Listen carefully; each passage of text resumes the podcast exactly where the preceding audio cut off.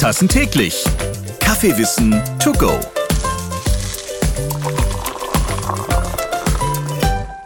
Moin! Ich bin Ralf Potzus und vor mir dampft ein frischer Kaffee.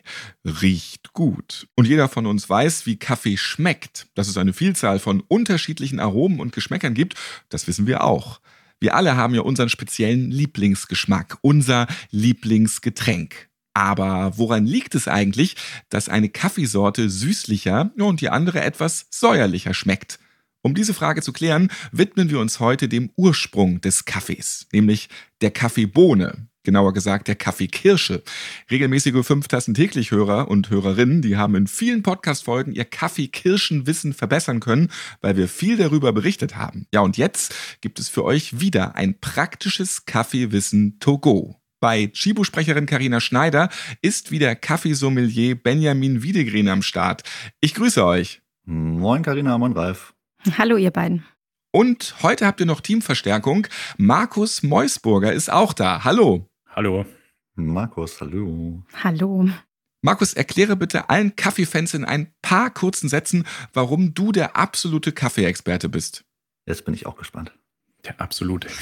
Ich bin äh, Kaffeeeinkäufer bei Chibo. Ich kümmere mich insbesondere um die Spezialitäten-Kaffees, also die Premium-Kaffees bei Chibo, Raritäten, Cubo zum Beispiel.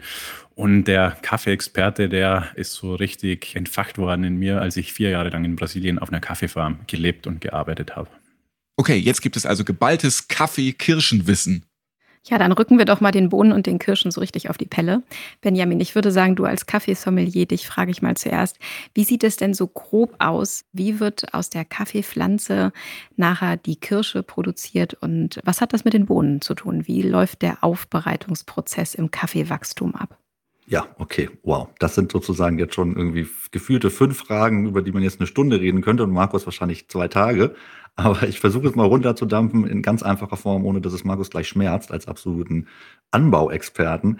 Aber ich bin gespannt, äh, Benjamin. Ja, ja, genau. Wir müssen das erstmal ganz einfach, ganz weit vorne anfangen. Und das ist immer die übliche Frage, was denn jetzt? Kirsche oder Bohne oder Kern oder worüber reden wir hier eigentlich? So ein bisschen Begriffsklärung machen. Weil das, was wir letztlich irgendwie zu Hause als Kaffeebohne in der Hand haben, ist sozusagen ja ein Kirschkern. Also die Kaffeepflanze selber hat dann eben entwickelt nach der Blüte Kaffeekirschen und dort drin befinden sich in aller Regel zwei Kerne, das, was wir am Ende als Bohne bezeichnen. Die liegen dann auch mit ihrer flachen Seite aufeinander, so ein bisschen wie bei Erdnüssen. Und ähm, die muss ich am Ende da rausbekommen. Die sind umgeben von so ein bisschen Fruchtfleisch und allerhand Häutchen. Das würde jetzt auch etwas zu weit führen, das im Querschnitt alles durchzugehen. Das ist dann so ein bisschen Biologieunterricht. Aber man könnte das auch wunderschön zeichnen und dann so in der Arbeit so Striche, was ist das, was ist das, was ist das.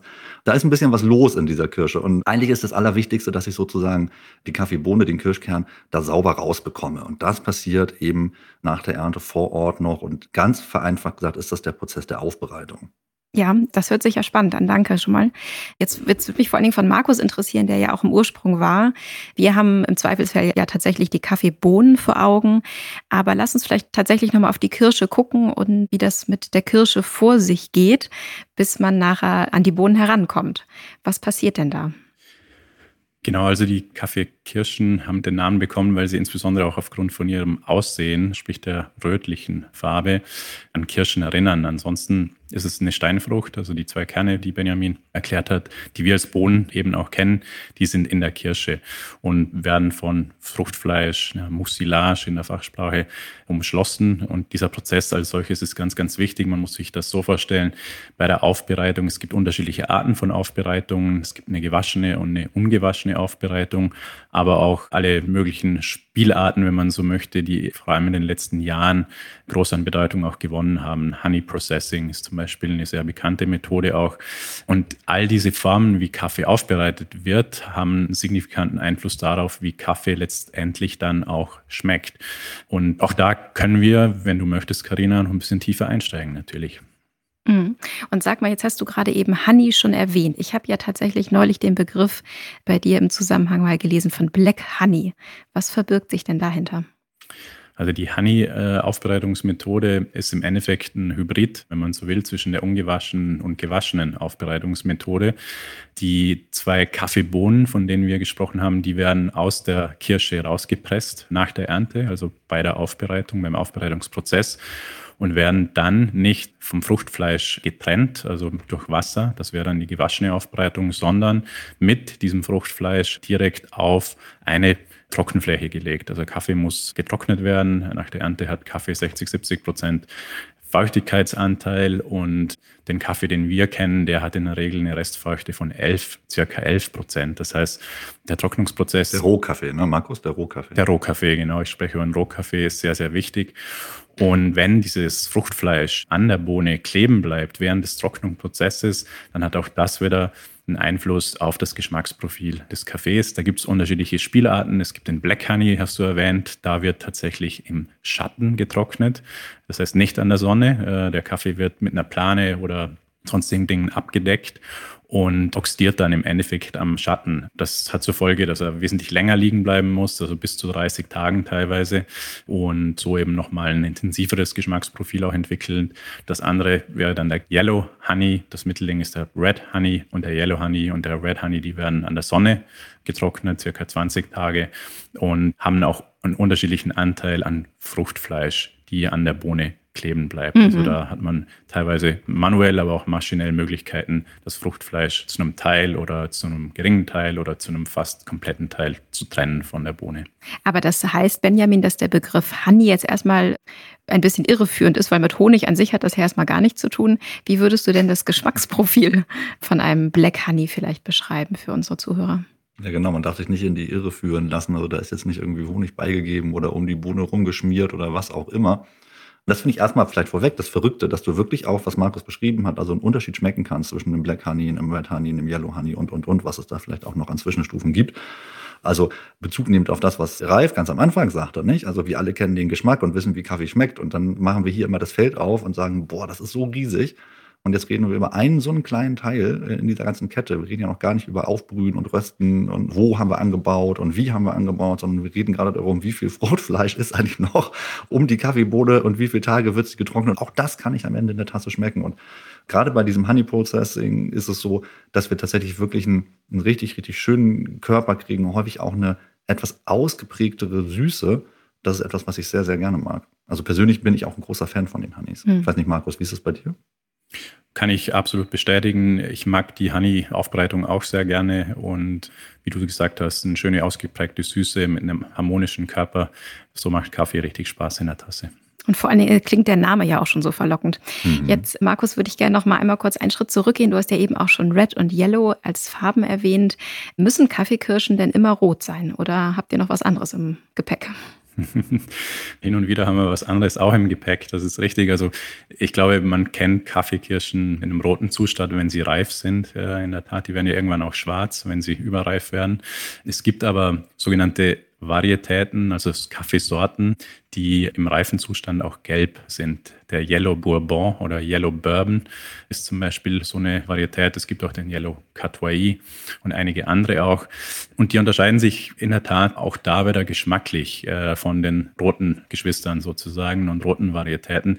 Deswegen haben Kaffeefarmer mitunter auch treffen strategische Entscheidungen auf der Farm. Das betrifft natürlich insbesondere größere Farmen, welche Varietäten sie anbauen und entscheiden sich da hin und wieder auch für gelbe Varietäten, die sich eben auch durch ein sehr, sehr harmonisches und schönes Geschmacksprofil dann auszeichnen. Mhm. Da gibt es eine ganze Reihe von anderen Faktoren. Die Kaffeekirschen reifen ja am Baum und es gibt Varietäten, die sehr früh geerntet werden können. Es gibt Varietäten, die spät geerntet werden können. Das hat alles auch mit der Varietät zu tun, natürlich auch mit der Sonneneinstrahlung und klimatischen Faktoren.